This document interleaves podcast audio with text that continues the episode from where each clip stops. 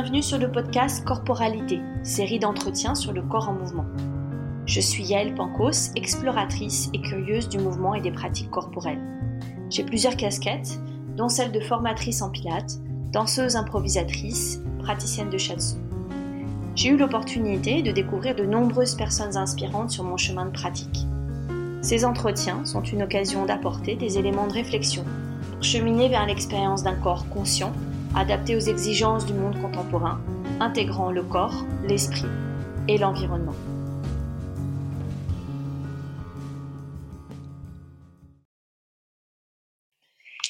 Eh bien, euh, bienvenue sur le podcast Corporalité. Aujourd'hui, c'est l'épisode 5 et j'ai le plaisir d'accueillir euh, mon amie Fanny Vignals. Euh, bonjour Fanny. Salut.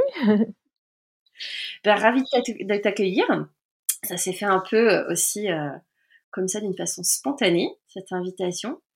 Euh, J'avais déjà ça dans un petit creux de ma tête et on va un peu comprendre pourquoi.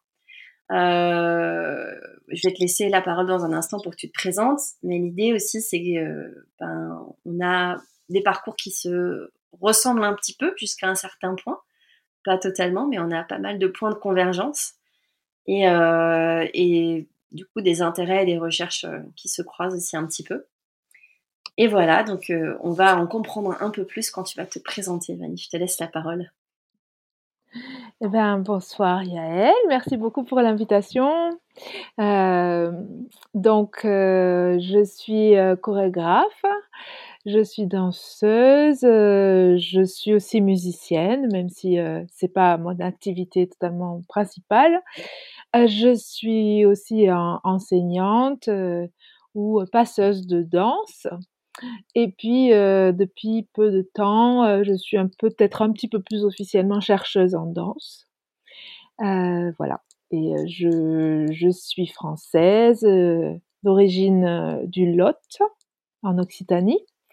Je vis entre l'Occitanie et l'île de France. Voilà. Et donc, on a un point commun toutes les deux, c'est qu'à un moment donné de notre parcours, euh, on est tombé amoureuse euh, du Brésil. Oui. Le Brésil est entré dans notre vie. Oui, complètement, oui. moi, ça fait, du coup, ça fait 23 ans que euh, j'ai fait cette rencontre avec cette culture d'abord et avec le pays il y a 21 ans. Mmh. Alors raconte-nous un petit peu bah, justement quelles sont tes activités euh, peut-être euh, actuelles, puis après on, discutera de comment tu as fait cette bascule hein, vers le Brésil et vers les traditions du Brésil. Euh, notamment, là, il y a deux mots qui m'ont bah, qui m'ont un peu appelé ma curiosité. Ce terme que tu as utilisé de passeuse de danse et puis de chercheuse. Alors, je crois que c'est beaucoup les activités que tu as en ce moment. Si tu veux nous en dire un peu plus. Mmh eh bien, passeuse, euh, parce que, je réfléchis, euh, pas mal en ce moment entre, les les termes de pédagogue, euh, enseignante, passeuse, c'est parce que parfois j'aime, j'aime enseigner, j'adore, transmettre, mais j'aime aussi transmettre, disons, dans l'action, c'est-à-dire, pas forcément être dans un studio de danse pour transmettre, mais être en situation de de bal, de performance, de spectacle et et et passer la danse sans que ce soit prévu qu'on passe la danse. Enfin voilà, je j'aime assez cette idée, qu'il y a des gens qui qui passent, qui transmettent la danse.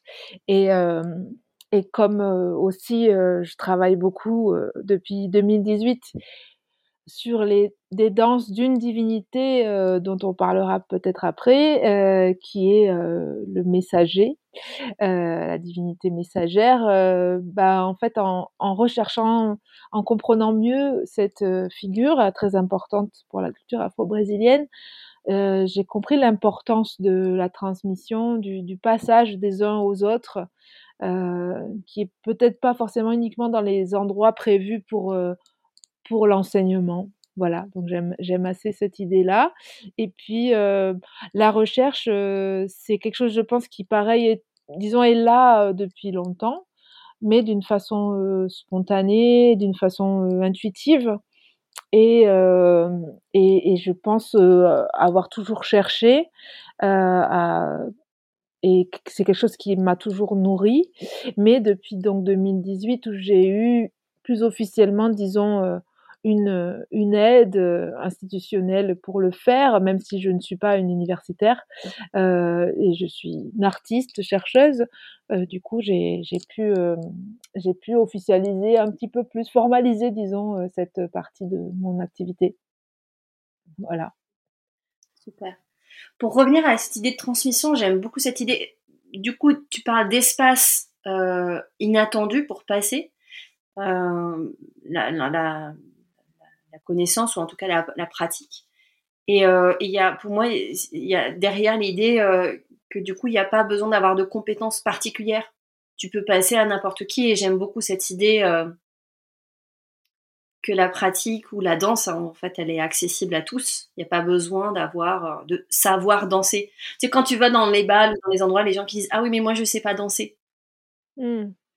Bah, il y a évidemment qu'il y a des savoirs, il y a des techniques, il y a des il y a des expériences, donc évidemment tout le monde n'a pas la même expérience, mais je je en effet l'expression «je ne sais pas danser», je je suis pas certaine qu'elle, euh, qu'elle puisse pas être un peu déconstruite des fois parce que je crois que tout le monde peut danser, tout le monde danse à sa façon, euh, qu'elle soit, euh, peut-être considérée comme gauche ou comme raide ou comme mais je pense que la danse elle est elle est partout, elle est elle est facile à, à faire jaillir quoi. Et après passeuse c'est aussi pour peut-être mettre un peu plus en avant le fait que ça ne m'appartient pas, que je, je passe quelque chose qui qui, qui, est passé à travers d'autres et qui va passer à travers d'autres. Euh, voilà, c'est pas. Euh, euh, ça m'arrive de passer des choses que moi j'ai créées vraiment de moi-même, on va dire. Mais même quand on crée de soi-même, je suis pas très tellement sûre que que ça nous appartienne. du coup, du coup, voilà, j'aime bien cette idée-là de, de, passeuse, ouais.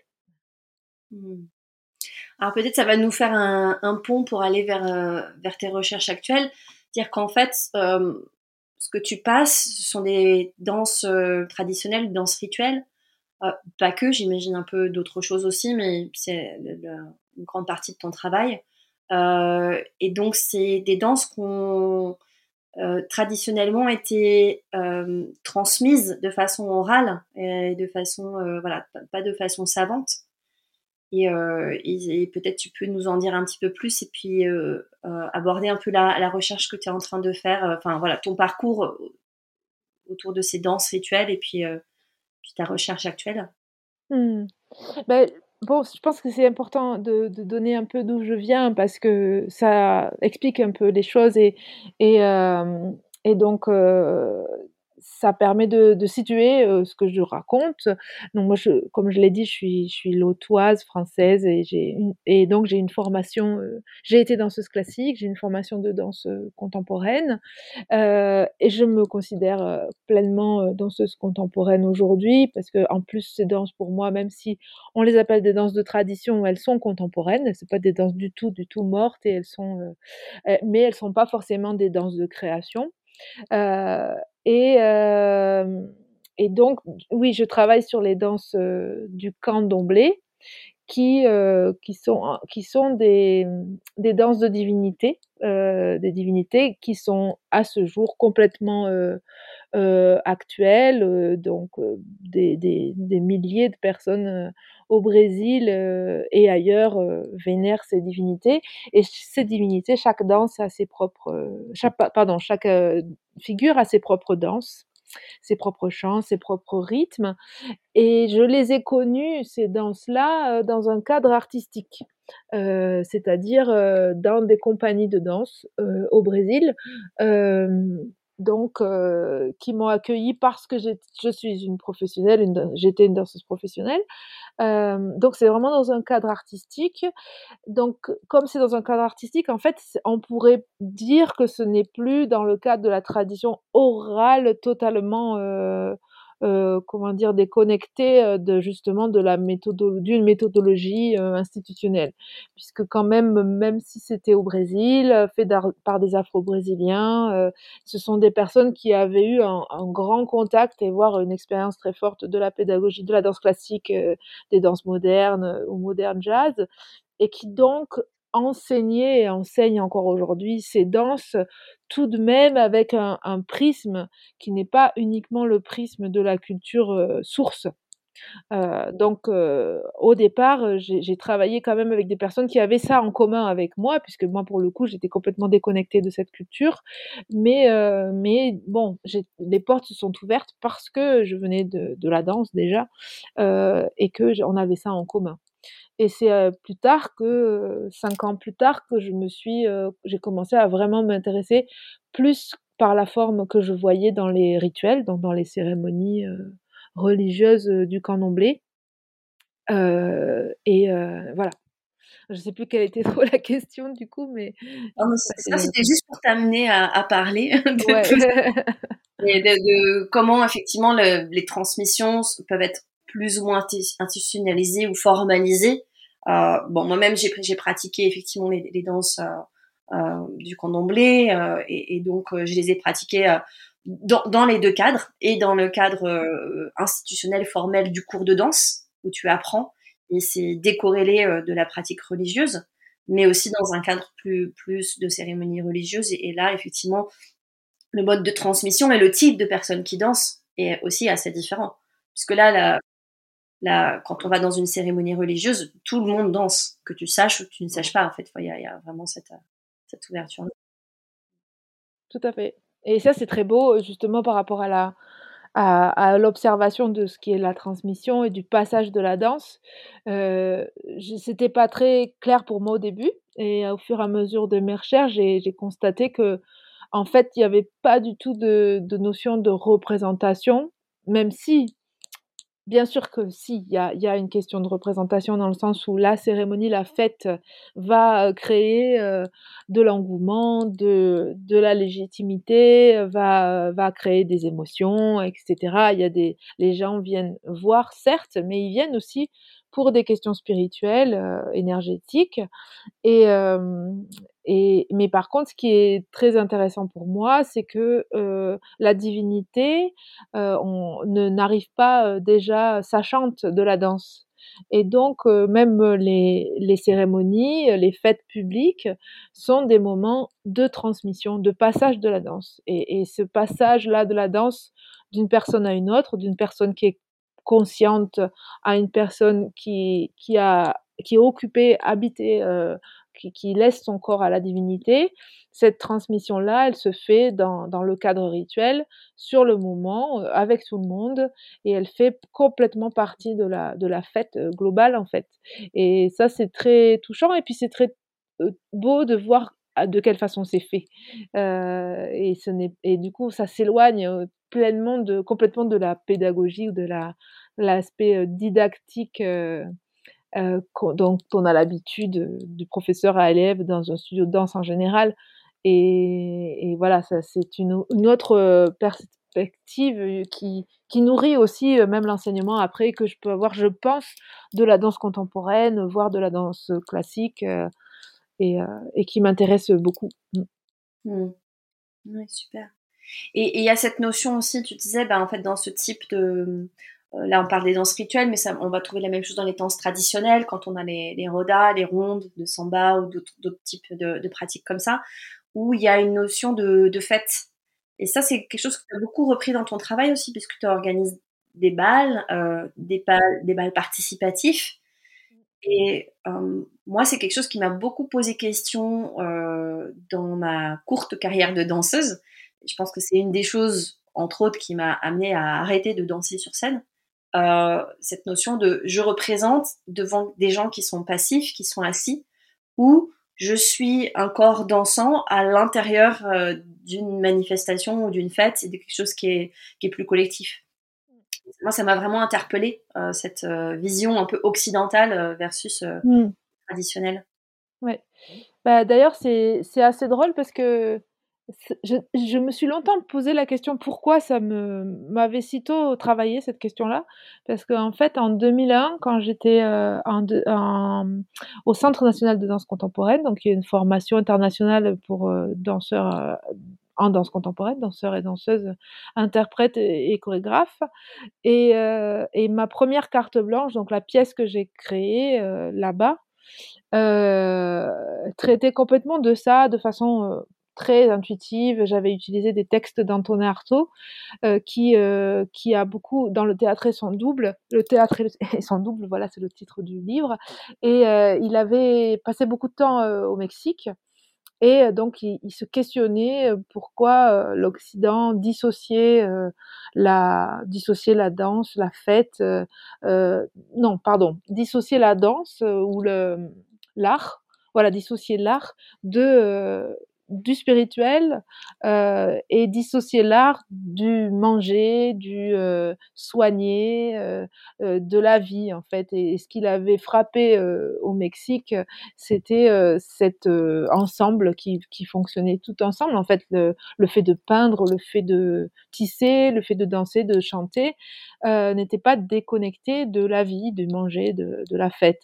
Et et et je je me suis posé jusqu'à il y a très peu de temps la question pourquoi, heu, ça m'était ça m'avait pris à moi alors que j'étais dans un cadre, heu, de danse contemporaine assez, heu, disons, je dirais pas conceptuel, mais en tout cas, qui était vraiment fait pour de la représentation, de la de la de la performance, et de l'esthétique, d'une création de création esthétique, même si elles sont en re en recherche de nouveaux sens et cetera, mais qui était quand même loin de cet aspect-là plus global, je dirais, heu, holistique. Et mmh et en fait, j'avais, heu, questionné ça dans cette pièce, qui amenait aussi de la joie et la question de la joie était vraiment un gros point faible de mon travail par rapport à ce qui se pratiquait, dans dans la danse contemporaine à ce moment-là et c'était pas du tout bien accueilli, heu heu, de même que la question du rythme, de même que la question du du faire musique tout en dansant, c'était, c'était compliqué, c'était pas c'était pas bien accueilli.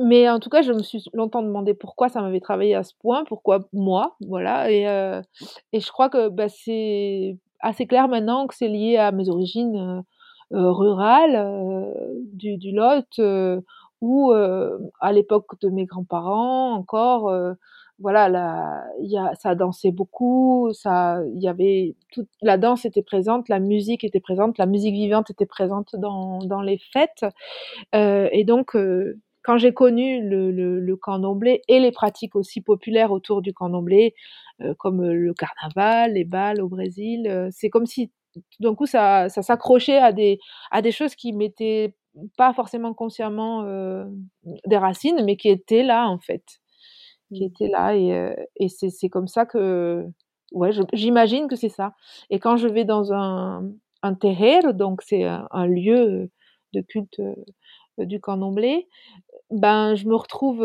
dans des basses-cours avec des coqs, avec des des gens partout, des enfants, des vieux, des jeunes, des gros, des moyens, des, heu, des des gens qui travaillent, qui font, heu, qui bricolent, qui refont des murs, heu, qui balayent, qui font la cuisine, et en fait, je crois que c'est du coup je comprends mieux aujourd'hui que c'est proche de l'univers dans lequel j'ai grandi, en fait et ouais, parce que des fois, j'y il m'est arrivé rarement, mais d'être présente avec des personnes plus citadines, on va on va dire, dans dans ce cadre-là et qui n'avaient pas la même, heu, connivence avec ça, en fait.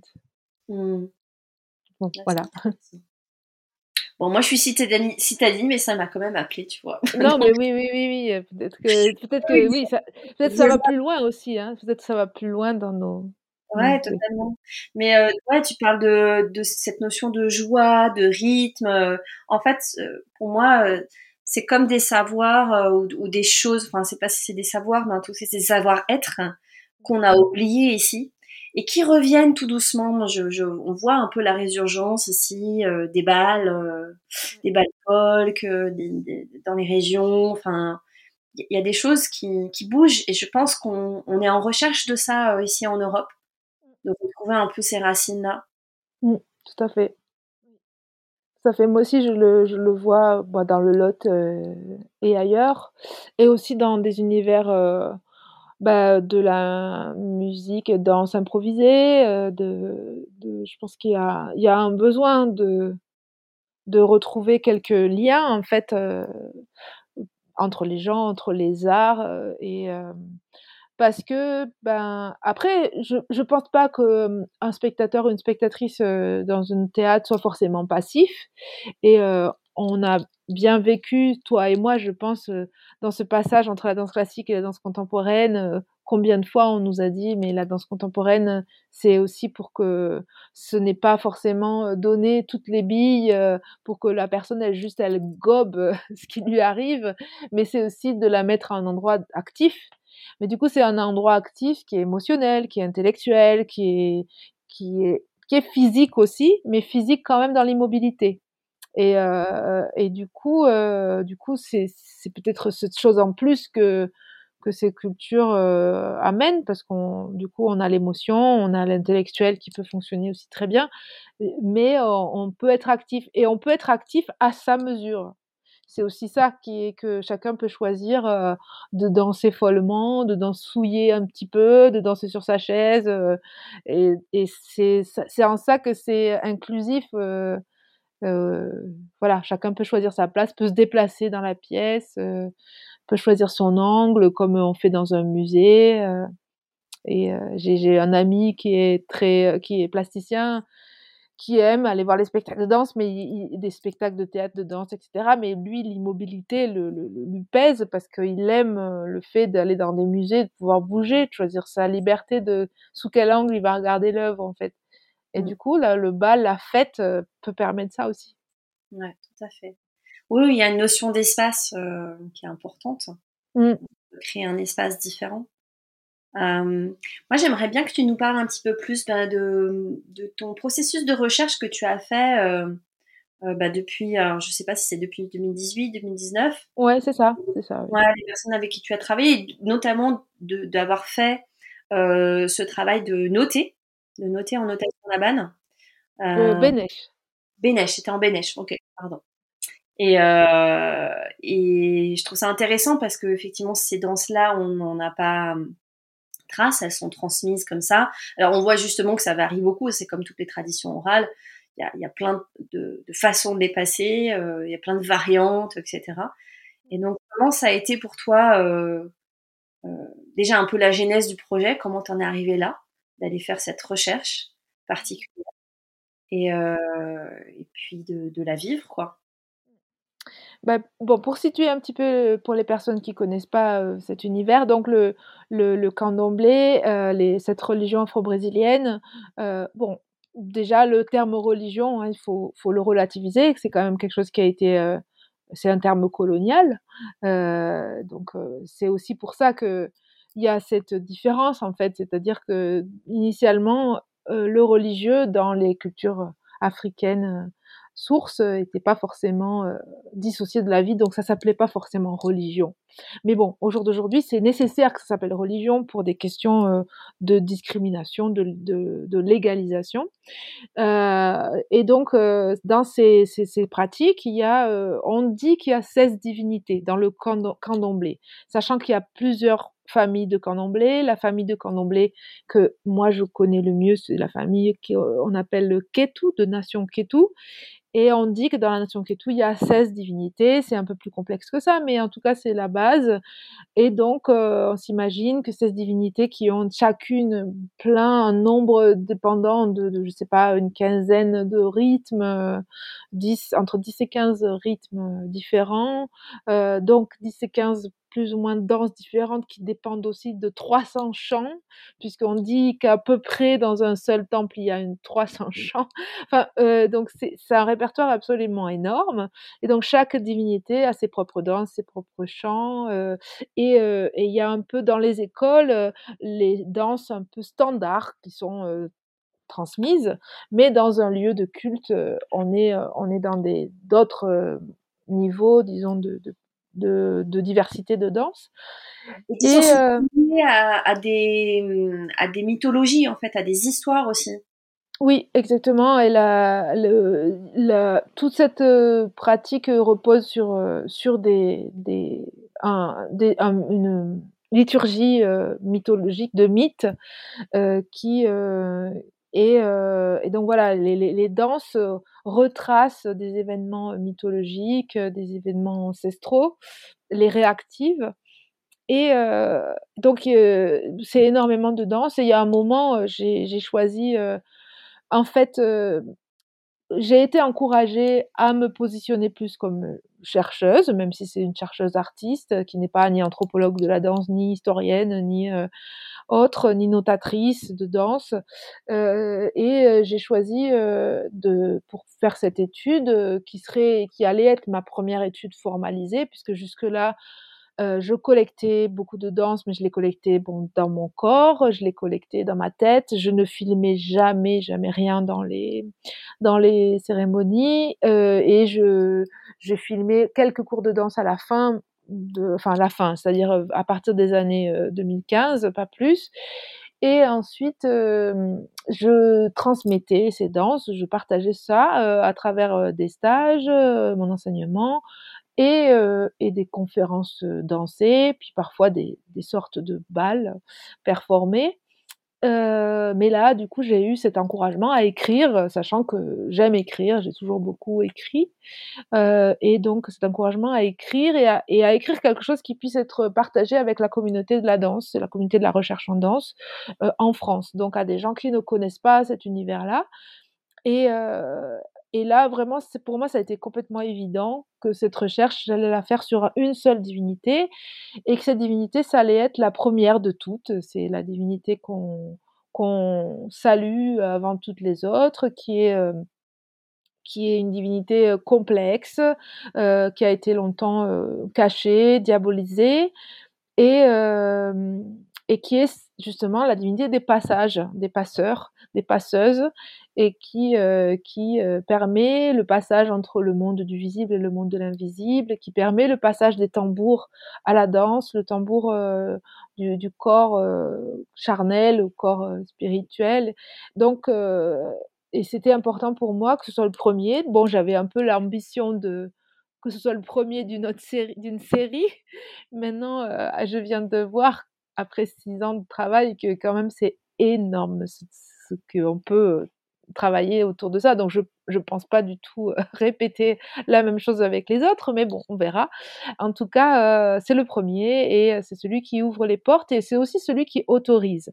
Et donc il y avait un peu pour moi la question de m'autoriser, euh, sachant que je ne suis euh, pas brésilienne, je ne suis pas noire, je ne suis euh, pas initiée religieusement.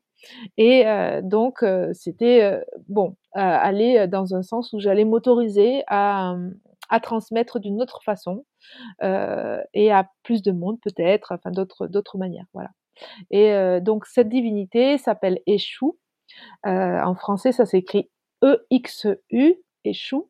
Enfin, en français, c'est le terme le plus utilisé, je veux dire, au Brésil. Euh, et euh, Échou est euh, la divinité euh, du feu et de la terre. Euh, c'est la divinité de la création, de la transformation, de la transmission. C'est la divinité de la communication. Donc, on dit qu'il est la bouche du monde, d'où le nom de ma recherche que j'ai appelé la bouche du monde. Il est la bouche du monde parce que euh, il absorbe, mais il restitue. Et donc, bon, en ça, il y a des aspects euh, qui peuvent choquer puisqu'il avale, mais il peut aussi vomir. Mais dans ce, rendu qu'il fait, c'est pas forcément euh, euh, quelque chose de l'ordre du déchet pour le coup. Et, donc il, est vraiment dans cet aller-retour entre le dedans et le dehors, et dans l'expression, dans la parole, dans les mots, dans dire les choses, dans, communiquer et, trans et transmettre. Et donc, je me sentais bien avec ces symboles-là. J'avais envie de les travailler euh, pour moi, pour, euh, pour approfondir ce que je faisais, pour les gens autour de moi. Et euh, donc, j'ai choisi de travailler sur Échou, qui a d'autres caractéristiques dont on parlera après, sans doute, qui sont bien complexes historiquement et actuellement, politiquement aussi. Oui, oui. avec le, le, panorama religieux complexe au Brésil, effectivement, ouais, je ne sais pas si on rentrera dans ces sujets-là maintenant. et comment ça s'est techniquement, logistiquement passé de oui. d'aller faire ses études et ensuite de faire des notations? Il y a un film qui a été fait. Euh, Alors, euh, donc j'ai collaboré pour euh, monter le projet, enfin depuis le début, avec une anthropologue de la danse qui s'appelle Laura Fletti, qui elle est, est, est, chilienne, mais qui a passé beaucoup de temps au Brésil, qui a fait son postdoctorat au Brésil, qui a été longtemps avec, enfin voilà, a eu des histoires très personnelles aussi avec le Brésil, qui a, connaît très bien le candomblé et, euh, et donc, elle, euh, elle m'a donné un cadre, euh, euh, disons, méthodologique, scientifique. Elle m'a aidé euh, dès la, la constitution de, de, la candidature, du dossier de candidature. Elle m'a permis de, de conforter des choses que j'avais mis en place intuitivement dans ma façon d'être sur le terrain, dans, dans ma façon de chercher. Elle en a infirmé d'autres euh, euh et euh, elle m'a donné des mots aussi, parfois très, beaucoup plus précis de ce que j'avais. Et donc c'était la, la, première personne avec qui j'ai décidé de, de collaborer et ça a été très très intéressant, très riche. Ensuite, j'ai collaboré avec Maxime Fleuriot, qui est programmateur en danse, donc qui a été danseur euh, étant jeune, qui est ensuite devenu journaliste pour la danse et, et, qui travaille du côté du coup de la programmation des spectacles, mais qui aussi est vidéaste. Et depuis 2013, il suivait euh, mon travail euh, et, aussi celui que qu'on avait monté avec euh, l'artiste Anapi, brésilienne, chorégraphe, multi-artiste passionnante.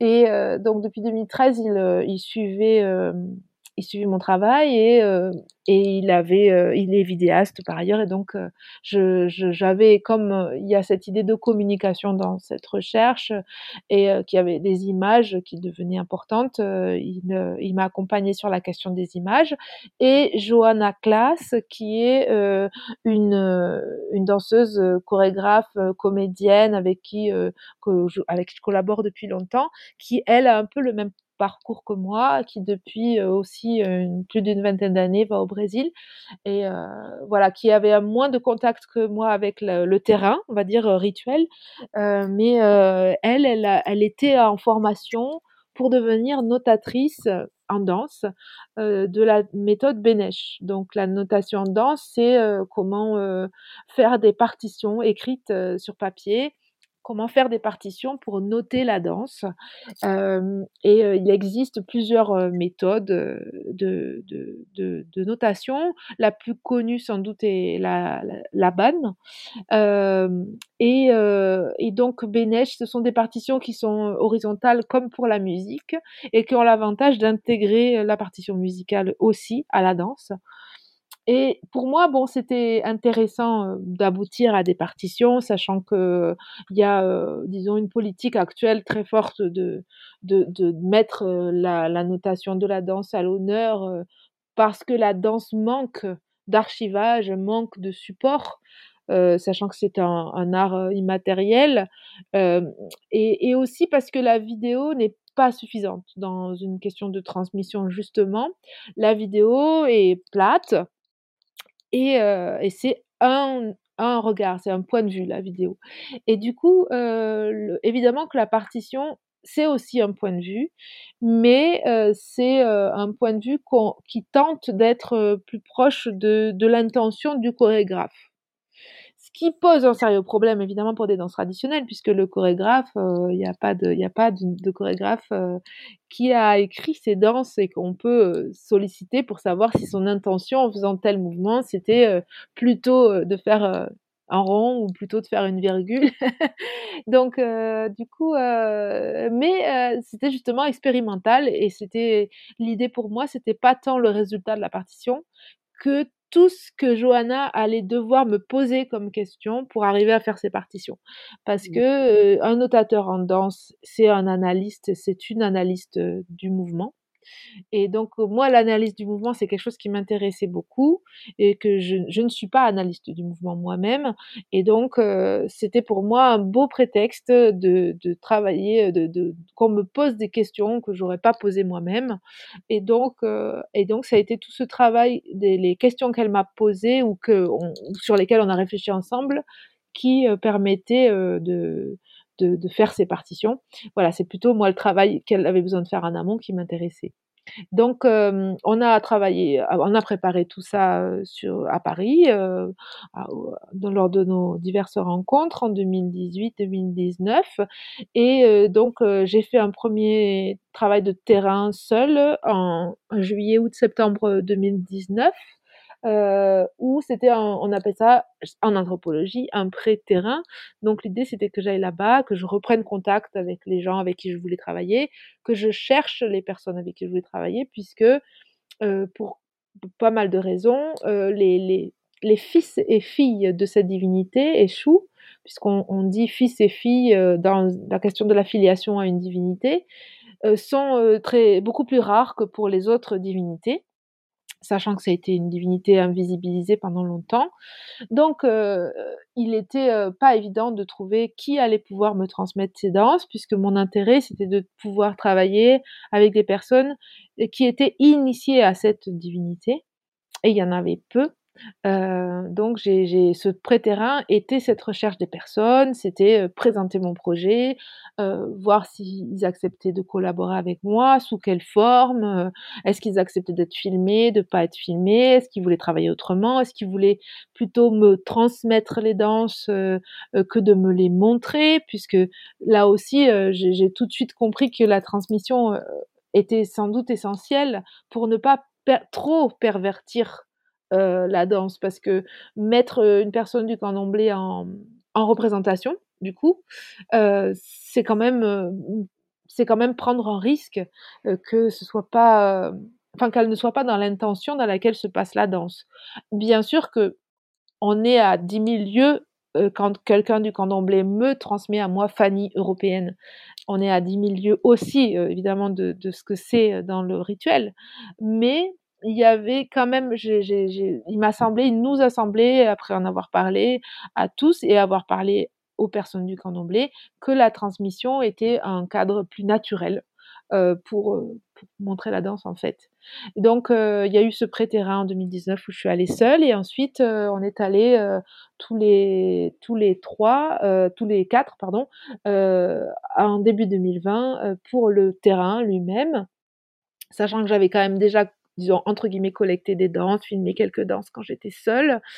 Et, euh, et, donc en 2020, on a, euh, on a travaillé avec une analyste du mouvement de la de la banne justement euh, pour que j'avais envie d'avoir un autre regard et un regard plus local donc on a travaillé avec Lénira Ringel qui est analyste du mouvement de l'université fédérale de Bahia et évidemment pareil, c'était pas une comparaison entre Laban et Bénèche, entre les deux méthodologies, mais c'était plutôt bah, voilà, d'expérimenter des choses, de croiser des choses, de voir qu'elle, en peu de temps, elle pourrait nous apporter comme euh, idées, notions, euh, regards.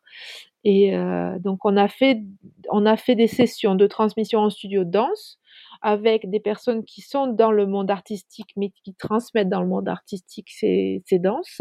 Donc, comme euh, Zé Ricardo dos Santos, qui est euh, un de mes professeurs depuis très longtemps et qui est répétiteur, euh, professeur et enseignant euh, pour le ballet folklorique de Bahia, qui est une grande compagnie de danse afro-brésilienne.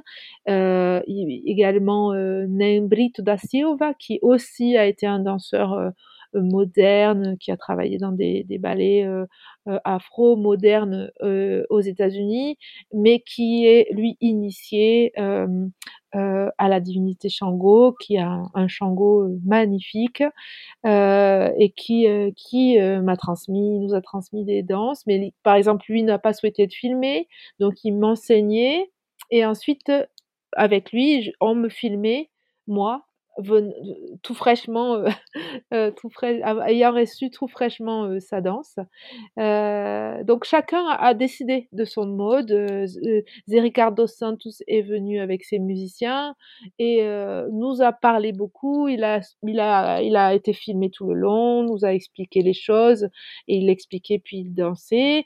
Ensuite, on a énormément travaillé avec Donna Sissi, qui est une dame très importante euh, pour euh, la culture afro-brésilienne, qui était la fille spirituelle de Pierre Verger, qui était un Français ethnographe, euh, ethnologue pardon et photographe, qui a beaucoup contribué à faire connaître les cultures afro-brésiliennes et notamment le candomblé en Europe et même je dirais au Brésil, avant, euh, euh, quand, euh, la recherche des Brésiliens eux-mêmes n'avait pas encore trop de moyens pour que ce soit des Brésiliens qui travaillent, même s'il y en avait déjà, mais en tout cas pas à la mesure d'aujourd'hui.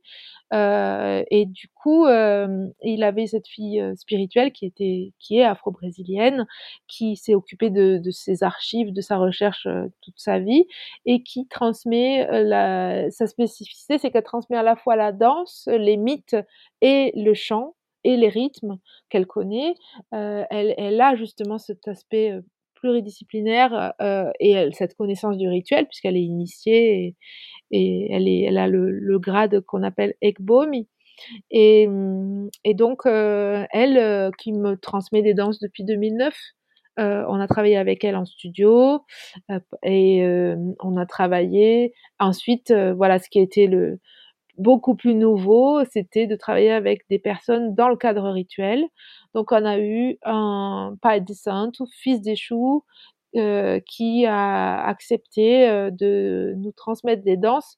Mais initialement, donc, il, euh, en fait, il nous a un petit peu intégré dans la partie, disons, religieuse. Il a souhaité qu'on soit habillé de la façon religieuse et de, nous transmettre comme si on faisait partie de la maison.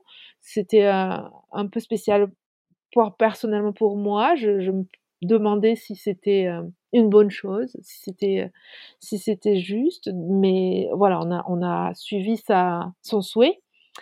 Et donc c'était un moment très précieux où il nous a transmis des danses et avec en plus d'autres choses qu'on n'aurait jamais imaginé qu'il puisse arriver puisqu'il était euh, il était en transe ce jour-là, mais pas euh, justement pas habité par la divinité échoue, bien sûr, mais par une entité, un esprit de l'Umbanda qui est une pratique spirituelle, une religion proche, très proche du candomblé, qui parfois croise le candomblé. Voilà. Et ensuite, ce qui a été vraiment le terrain le plus important pour nous, ça a été à la Casa do Mensagero, la maison du messager, qui est un terreiro qui est à 4 heures de bus à peu près du, centre de Salvador, euh, dans, une forêt, dans la Mata Atlantica. Et, là, euh, on a été accueillis vraiment dans le cadre rituel pendant plusieurs périodes et, euh, et on a participé à la préparation de la fête euh, annuelle pour Échou euh, qui a eu lieu le 7 mars donc 2020 et, et là vraiment on a pu à la fois vivre le quotidien les jours avant, les jours après, puisque la fête publique, c'est un peu comme là, juste la partie émergée de l'iceberg. Et, le Pas des Saintes, donc le, responsable du culte là-bas, euh, a accepté un beau temps de transmission sous forme d'interview, euh, mais dans lequel il a montré de la danse, il a parlé des rythmes et, j'ai pu me mettre un peu en mouvement avec lui. Euh, et voilà. Et ensuite, on a vu et vécu la cérémonie avec Eshu, la divinité elle-même, qui est venue danser un nombre très important de, de danses et très belles danses. Voilà, donc, euh, donc ça a pu finalement euh, traverser le milieu artistique, le milieu euh, de la recherche universitaire lié à ces danses et, et, puis le milieu rituel. Donc c'était ah, c'était une expérience, en tout cas dans cet endroit-là, assez, assez réussie finalement. J'étais contente. ça regroupe un peu tout ce qu'on a dit avant, c'est-à-dire que cette, cette danse, elle a aussi elle a traversé tous ces milieux-là. Et parce que je trouve ça magnifique euh, cette aventure en fait, euh, où tu as, vécu une sorte de plongeon euh, total. Oui, bah, c'était un petit peu, un peu court et je pense que en général, les anthropologues, les ethnologues qui travaillent vraiment profondément, bah, font des terrains de plusieurs années, hein. Mais bon, comme cette, évidemment, cette recherche n'avait pas cette ambition, c'est vraiment une ambition d'expérimentation, d'expérience, de croisement. On a pu vraiment, effleurer, plusieurs choses et puis, et et voir combien elles pouvaient se croiser. C'était très intéressant. Ouais. Ah, moi, je vais, je vais te poser euh, peut-être euh, une ou deux questions qui surgissent par rapport à l'expérience que tu as eue là. Euh, avec la connaissance du travail du corps que tu as, d'un corps plus formalisé, travaillé, etc., et, d'avoir traversé ces danses-là, c'est quoi la, c'est quoi la corporalité dans ces danses-là En fait, c'est comment on vit le, le, corps dans ces danses. Tu vois, c'est, on regarde pas du même point de vue que quand on fait euh, la danse euh, contemporaine ou classique ou même de la danse à deux, mmh. qui est technique Alors, au, niveau technique, euh, là, ce qui me vient comme ça, parce que au niveau technique, mais c'est c'est ça qui a été intéressant, c'est qu'on a pu soulever des questions techniques qui finalement nous ramenaient toujours au spirituel, au mythologique ou même à la philosophie de, de ces danses. Euh, par exemple, dans, la danse classique, euh, dans la danse contemporaine, qui quand même s'est construite contre la danse, la danse classique, euh, mais du coup quand même à partir corps de la danse classique, dans, la, dans, la, dans les danses même modernes, jazz, institutionnalisées, le corps est un, fait un gros travail de dissociation. Donc on, on travaille à la chose qui n'est pas forcément, qui n'est pas naturelle, à élargir, agrandir, euh, éloigner un, un, membre d'un autre euh, et euh, de trouver des coordinations très complexes avec voilà avec qui demandent beaucoup de, de, de techniques, de précision et et, et, ce que j'ai compris, euh, notamment par rapport avec l'aide de euh, Rengel, c'est que là, on est dans des corps entiers, dans le sens où euh, ça pourrait être un peu vu de façon péjorative, mais c'est vraiment pour expliquer grossièrement, où le corps des fois peut euh, fonctionne comme un bloc, comme un tout. Et en fait, ça, j'ai compris que le fait que c'était des corps qui fonctionnaient comme un tout, euh, c'est aussi lié à la question de la divinité, de l'entièreté. Donc c'est comment relier, euh, euh, en fait, relier les choses, c'est aussi euh, donner à son propre corps, à la conscience de son corps, son entièreté.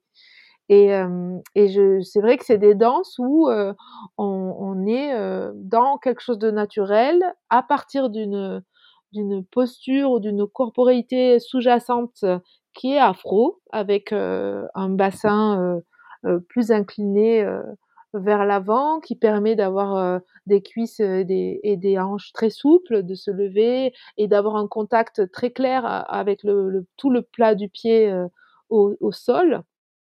Et, et, mais je, je, dirais que cette entièreté, moi, c'est, j'ai, mis les mots dessus euh, grâce à l'ENIRA, et c'était ça que depuis 20 euh, ans, je cherchais dans mon corps, en fait. C'était, euh, mmh. c'était, c'était complètement le contraire de, de ah, j'ai ma, ma jambe de terre en danse classique, elle est là, elle doit tenir là pendant que ma, notre jambe, elle s'ouvre, et, et donc tout ce travail de, de dissociation, je dis pas qu'il n'y a pas de travail de dissociation, parce que les danses du candomblé sont d'une coordination très complexe, très fine, euh, avec des symbologies de, de mains, de bras. Euh, c'est pas du tout facile, pas du tout loin de là. Mais il y a euh, quand même un rapport au corps qui euh, ben, me paraît plus proche d'un rapport du corps du travail, qui m'a ramené moi vers mon arrière-grand-mère, euh, cette posture quand elle ramassait les haricots verts, Enfin, et, je, encore une fois, moi, je ne dis pas du tout ça de façon péjorative parce que je, suis passionnée de, de ces corps-là. Et euh, mais en tout cas, il y avait cette question de l'entièreté du corps, euh, de, qui fonctionne tout entièrement et euh, et, euh, et, et l'intention, le regard et tout porté dans cette entièreté, j'ai l'impression. Et, euh, et c'est assez, on pourrait dire que c'est paradoxal puisque c'est des danses dans lesquelles la conscience n'est pas là. Il y, a, y a quelque chose qui, qui est parti, euh, qui, qui est pas là pour laisser la place à autre chose. Et, et, et en même temps, c'est euh, si on le fait quand on n'est pas en transe, quand on n'est pas initié, et qu'on, il me semble que si on cherche pas cette entièreté du corps, du, dans le sens où parfois c'est un peu pour grossir un peu pédagogiquement, je, demande aux gens de bouger un peu comme un bloc. Euh, c'est vraiment une des étapes que j'utilise. Euh, et, ben, si on cherche pas cette entièreté, cette conscience pleine de tout, tout, le, corps entier, euh, on est un peu à côté de la plaque, il me semble. Mmh. Voilà. Bon, pardon, du coup, je me suis un peu approfondie là dans cette histoire, mais voilà, c'est ça qui m'a beaucoup marqué. Après, c'est cette notion aussi de tranquillité, euh, c'est-à-dire que euh, en transe ou pas en transe, puisque ce sont des danses qui se manifestent euh, au moment du, climax, on va dire, de la cérémonie en transe. Mais avant ça, il y a plein de moments où elles sont, ces danses sont évoquées, traversées par des personnes qui ne sont pas en transe, qui vont évoquer les divinités, et ce sont des danses comme des prières.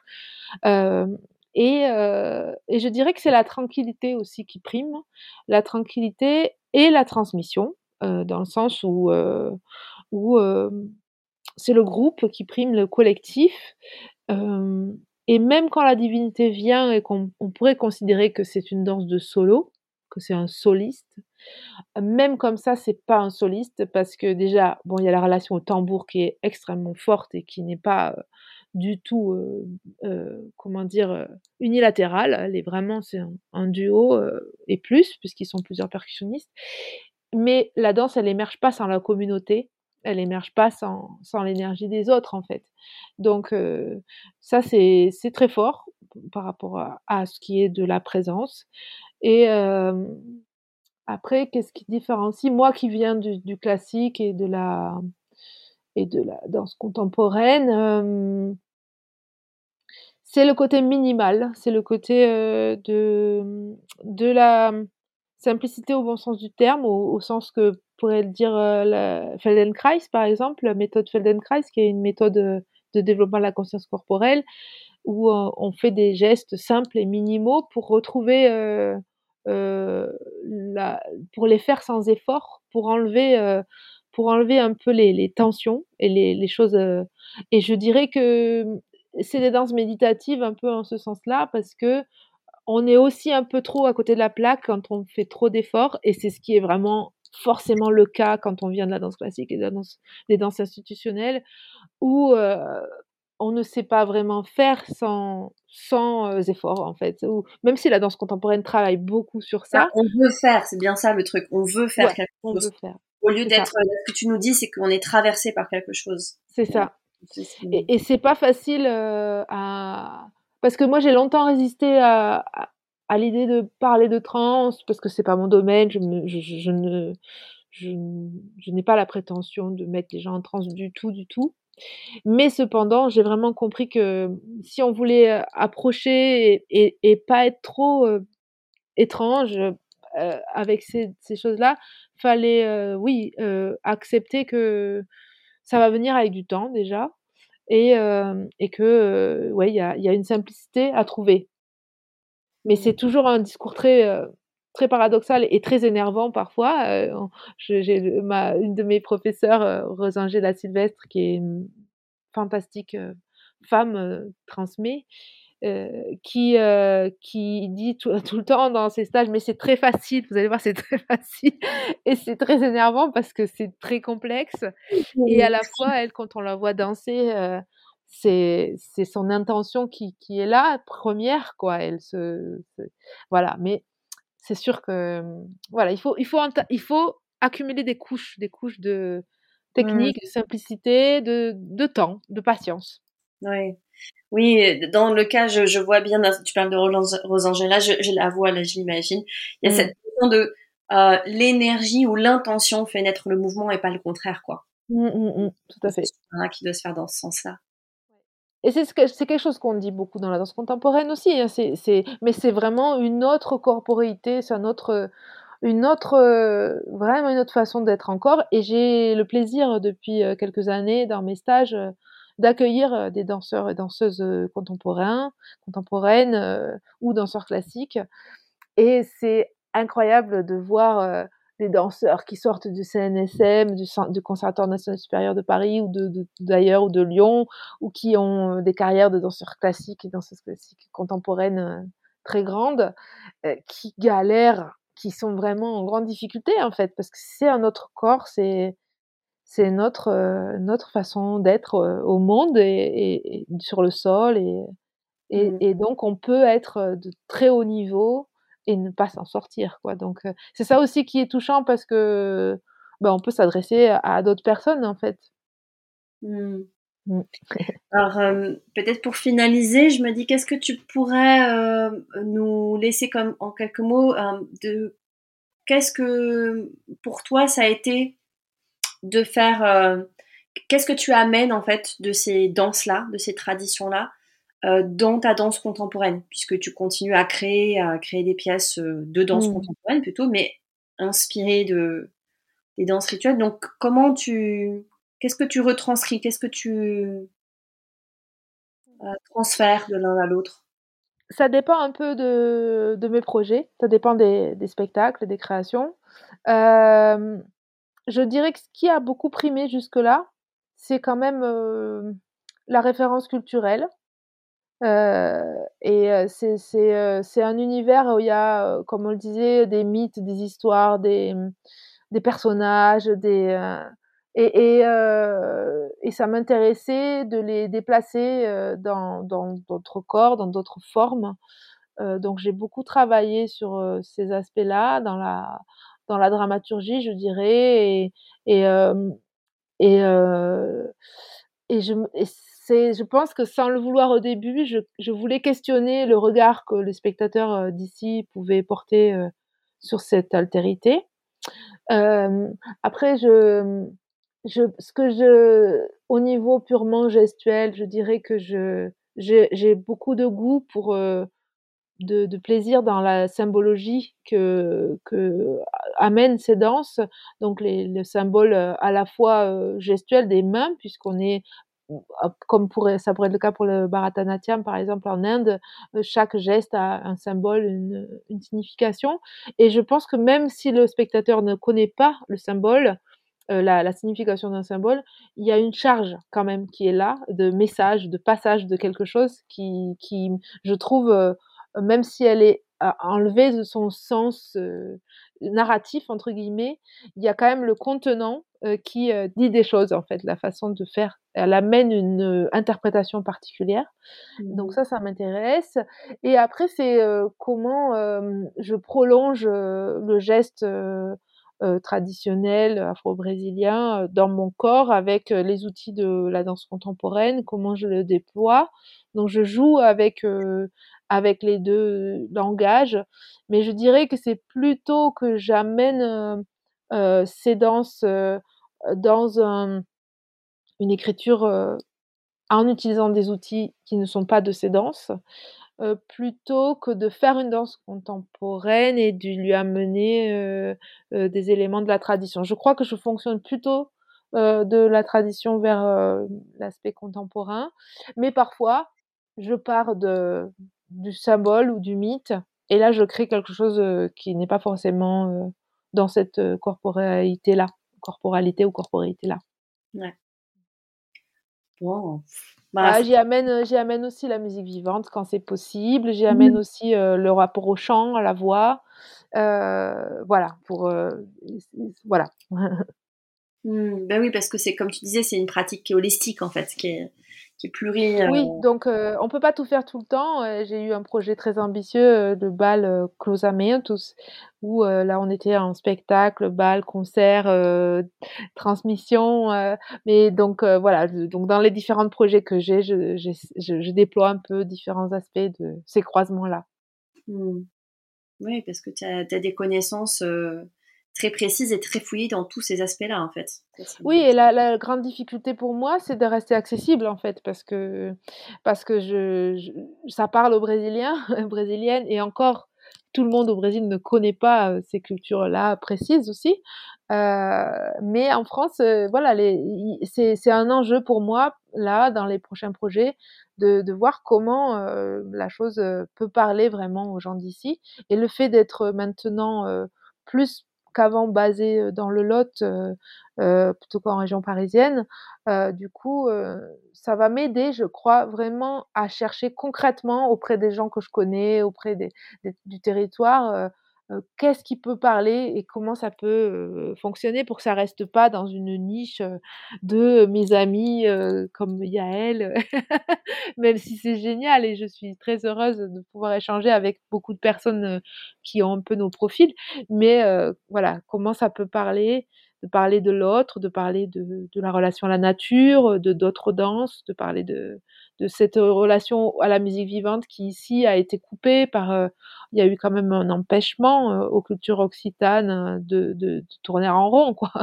il, y a, il y a eu, pas au niveau évidemment des répressions violentes au Brésil, mais, mais quand même il y a eu des coupures dans ces traditions. Oui, oui, oui, effectivement, il y a des trous dans, dans cette dans ces traditions qu'on a ici sur le territoire français, ouais, totalement. Eh ben, merci beaucoup Fanny, c'était super. Euh, bah, merci à toi Yael. Je vais laisser en commentaire un peu euh, quelques informations sur ton travail, sur les gens qui veulent en savoir plus, qui veulent euh, euh peut-être aller expérimenter dans leur corps, pourquoi pas, euh, à travers de tes stages, mais aussi connaître un peu plus de ton travail, voilà, à travers différents types de publications. Et puis, bah, si tu veux finir avec un, un petit mot, s'il y a quelque chose que tu veux partager encore. Alors, je vais peut-être faire un petit chant. Ah oui, 2024, c'est l'année. je pense que 2024 sera régi par Échou, euh, Omolu, qui est la divinité des maladies et de la guérison, et euh, Yemanja. Et du coup, peut-être que je vais vous chanter un petit chant pour Échou. Magnifique. Merci. Ina ina mojubae, ina mojuba, ina ina mojubae. Ago mojuba, ina ina mojubae, ina mojuba, ina ina mojubae. Aquele sangbara ina ina mojuba ina mojuba ina ina mojuba Laroye chou. Merci Mojuba et chou. Merci beaucoup Yael. Merci beaucoup Fanny pour ton temps, pour ta transmission et euh, voilà, d'avoir réveillé notre curiosité là-dessus. Je te remercie. Avec grand plaisir. Bonne année, Gaëlle.